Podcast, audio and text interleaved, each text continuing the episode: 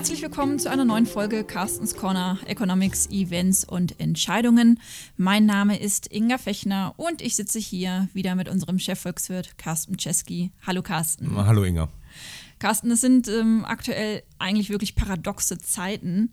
Der Staat bekommt Geld dafür, dass er sich Geld leiht, dass er Schulden macht. Er hat ja gerade eine 30-jährige Bundesanleihe ähm, aufgelegt, äh, die es zu einem negativen Zinssatz gab von 0,11 Prozent. Ähm, nur laut Schätzungen macht der Bund alleine dieses Jahr einen Gewinn mit diesen negativen Zinsen, mit diesem niedrigen Zinsumfeld von 6 Milliarden Euro. Gigantische ähm, Zahlen. Und äh, auch Österreich hat beispielsweise eine Anleihe, eine 100-jährige Anleihe begeben, bei der es auch gerade mal 2,1 Prozent Zinsen gab. Ähm, 100 Jahre muss man sich mal vorstellen, was in 100 Jahren alles passieren kann. ne, wenn wir sagen 2019, äh, 1919, ähm, Weltkrieg, Währungsunion, Wiedervereinigung, was da nicht alles ist. Also das finde ich wahnsinnig spannend, dass das auf so eine hohe Nachfrage trifft. Ähm, da finde ich, stellt sich die Frage, was hat es mit diesen negativen Zinsen auf sich und bei diesen negativen Renditen, wer kauft eigentlich oder wer, wer holt sich eigentlich diese Staatsanleihen? Na, gute Frage. Ähm, vor allem institutionelle Anleger sind es natürlich aktuell. Ja, das ähm, jeweils der, der, der traditionelle Anleger, ja, vielleicht noch äh, dein, deine Eltern, äh, die irgendwann gedacht haben, Gott, ich kaufe mir jetzt mal so eine schön ordentliche deutsche äh, Staatsanleihe die hat eine Rendite, die schenke ich meinem Kind, die schenke ich meiner Tochter, die hat eine Rendite von damals vielleicht noch 6, 7 Prozent. Ja, super, jedes Jahr abgegriffen und, und am Ende wird noch ausgezahlt. Also ich nehme an, dass deine Eltern das nicht mehr gekauft haben. Ähm, die, wer kauft das dann? Das sind natürlich, das sind Leute, die vielleicht gar nicht anders können. So, da haben wir institutionelle Anleger, die Sicherheit kaufen müssen. Ne? Das sind Versicherer, ähm, die einfach in ihren Portfolios wirklich solche sichere Anlagen haben müssen. Die sind gezwungen, um das zu kaufen. Ähm, dann sind es aber auch Leute, die vielleicht kurzfristig darauf spekulieren, ähm, dass ähm, der Preis, da muss man aufhören, der Preis von Staatsanleihen weiter steigen würde. Das heißt, dass die Rendite nochmal weiter fällt.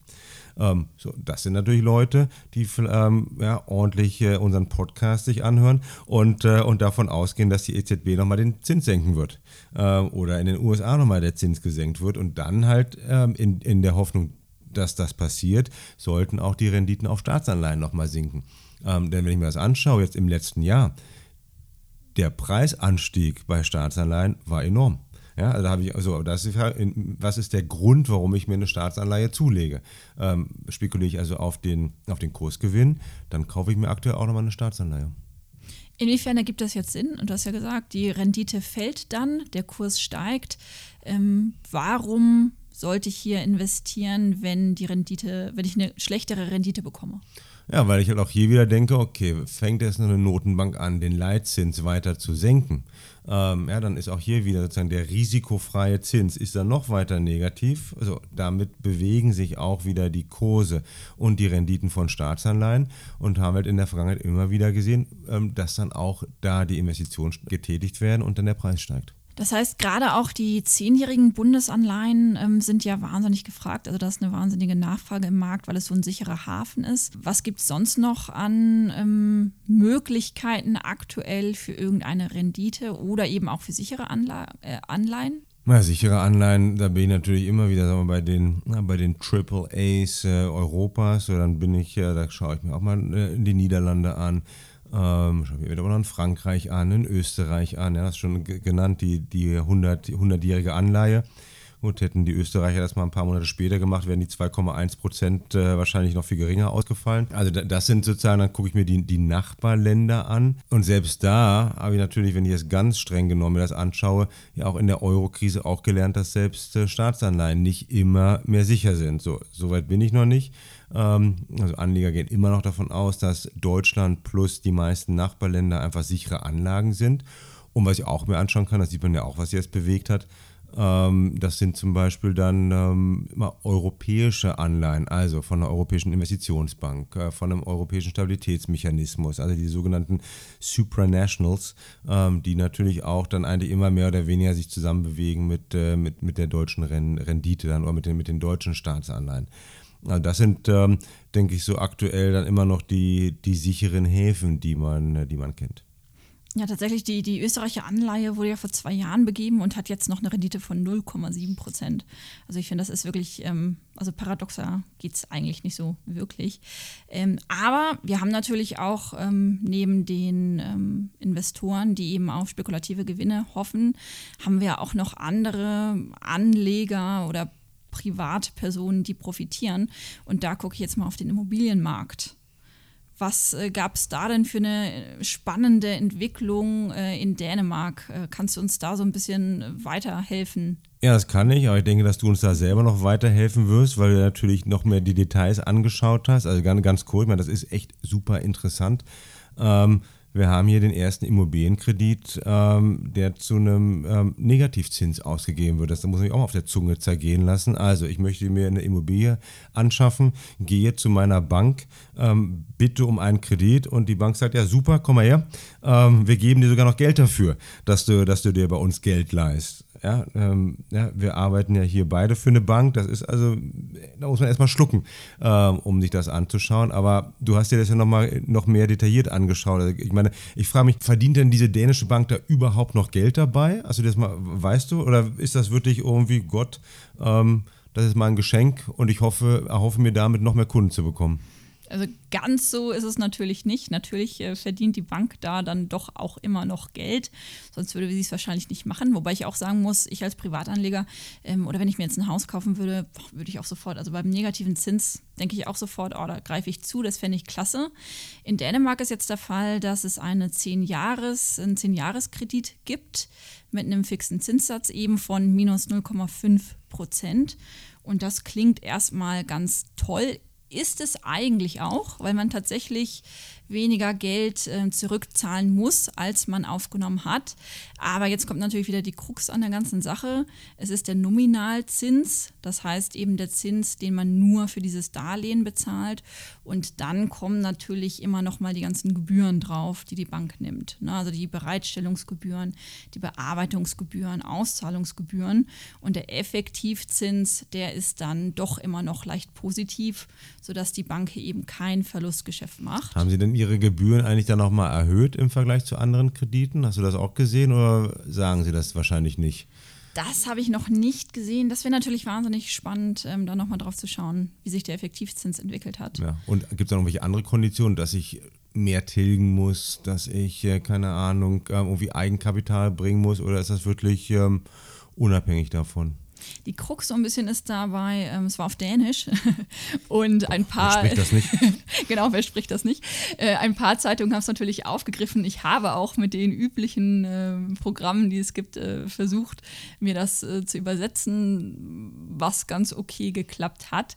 Aber da jetzt äh, die genauen Details ähm, habe ich leider noch nicht rausgefunden. Aber ah, da würde ich mich nochmal in den nächsten Tagen dran setzen, weil ich finde das wahnsinnig spannend, eben gerade so ein, so ein Negativzins. Und äh, fände ich auch wahnsinnig spannend, einfach zu sehen, ähm, wie groß da die Nachfrage ist. Okay, also Google Translate muss einfach noch besser Dänisch können. Ganz genau. Ja, hier, hier in Deutschland ähm, ist ja auch so ein bisschen, fangen ja auch Banken an, äh, in diesen Negativzins äh, reinzuschauen. Meinst du, das kommt in Deutschland in, in absehbarer Zeit? Ja, also wieder sehr, sehr schwierig. Da, da ein, ja, niemand würde uns abnehmen, dass wir komplett unabhängig sind äh, in, in, in, dieser Diskussion.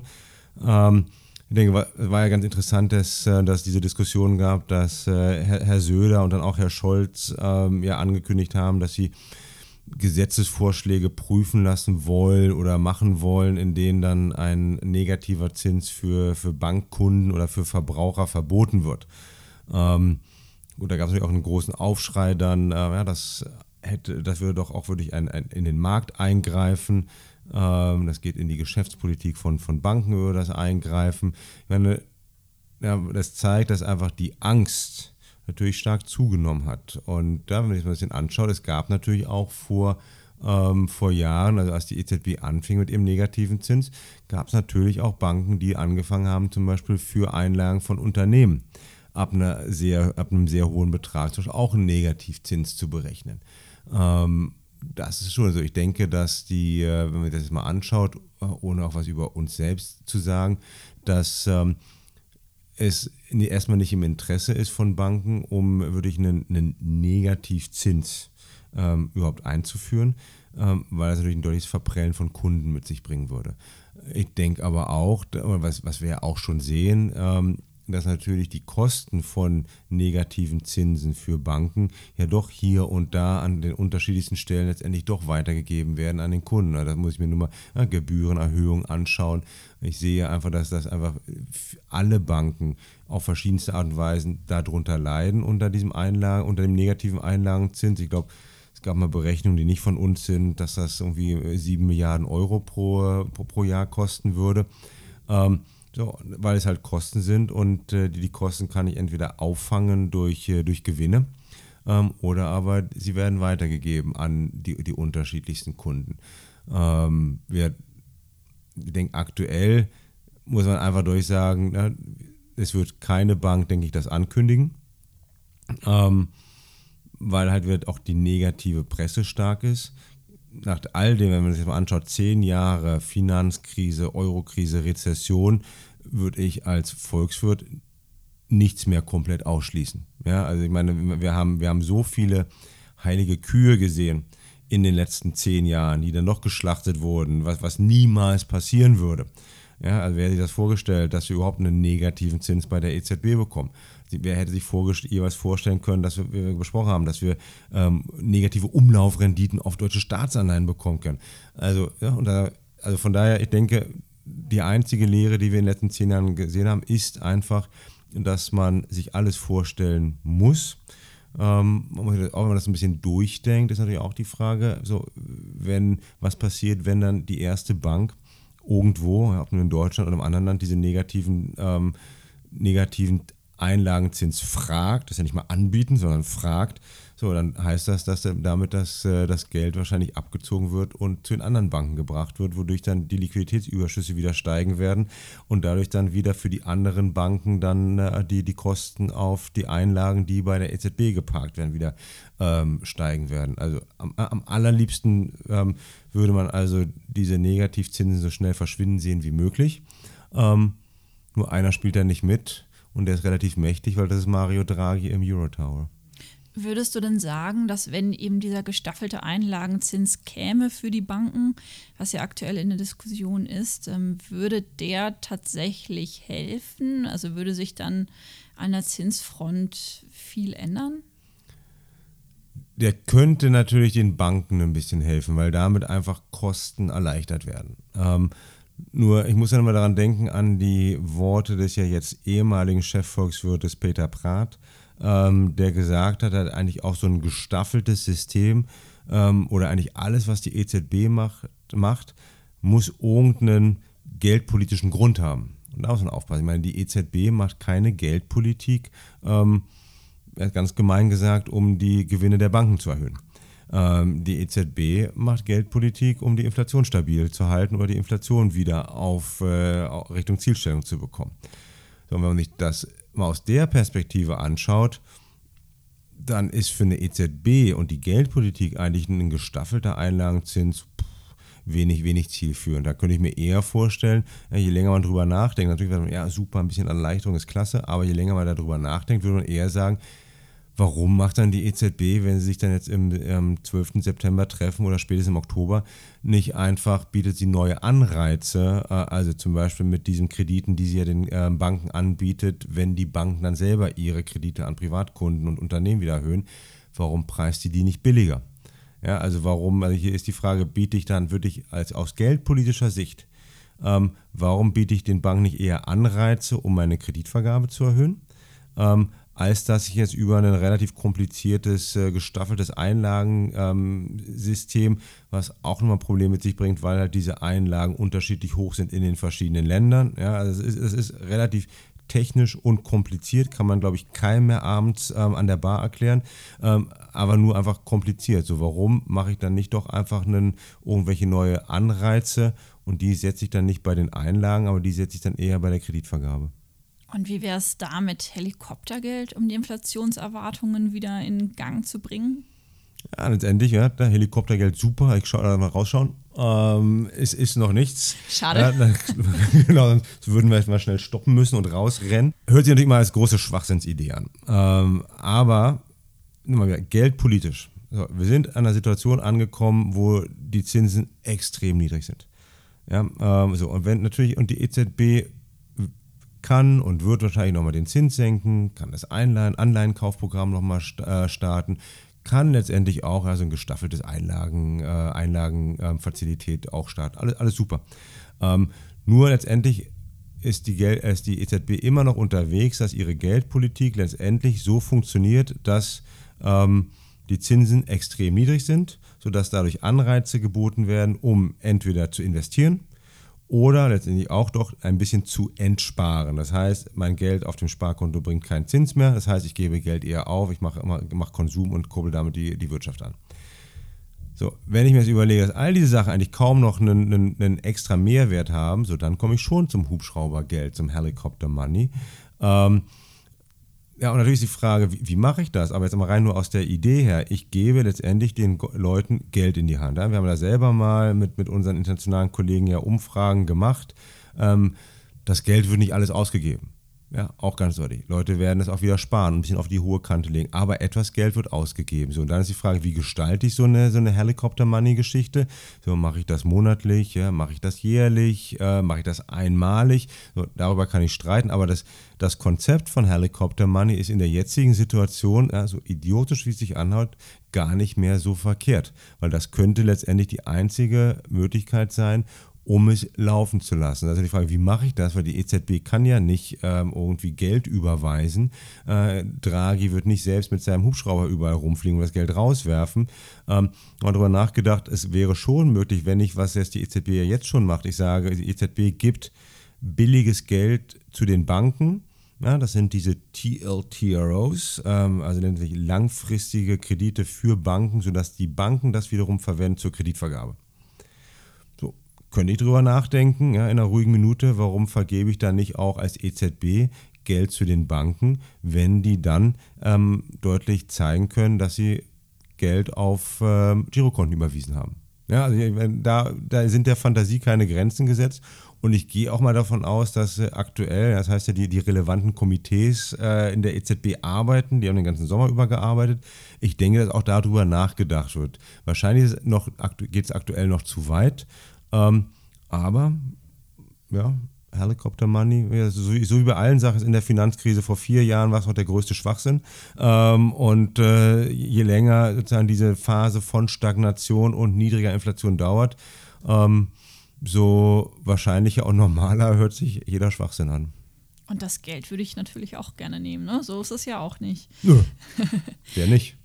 Wie schätzt du denn ähm, vor diesem Hintergrund auch so ein bisschen die Diskussion ein, die wir gerade haben, dass die Verbraucher immer stärker dazu tendieren, nicht jetzt das Geld ausgeben zu wollen, sondern eben erst in der Zukunft. Also dass die alternde Bevölkerung eigentlich auch bereit ist, das Geld zum negativen Zins zu halten, weil ihr eben der Konsum in der Zukunft wichtiger ist und sie sozusagen für die sichere Anleihe, die sichere Anlage, ähm, das auch bereit sind in Kauf zu nehmen. Ja, das ist natürlich, meine, das haben wir durch demografischen Wandel, wird das natürlich nochmal beschleunigt, ja, weil ich, äh, wenn ich eine alternde Bevölkerung habe, habe ich einfach eine deutliche Präferenz ähm, für, für Sparen. Ähm, und ich bin risikoavers. So, ähm, also eine, eine, eine, jüngere, äh, eine jüngere Gesellschaft äh, nimmt eher Kredite auf, verschuldet sich und denkt dann, ja Gott, in der Zukunft werde ich das irgendwann schon mal dann alles tilgen können.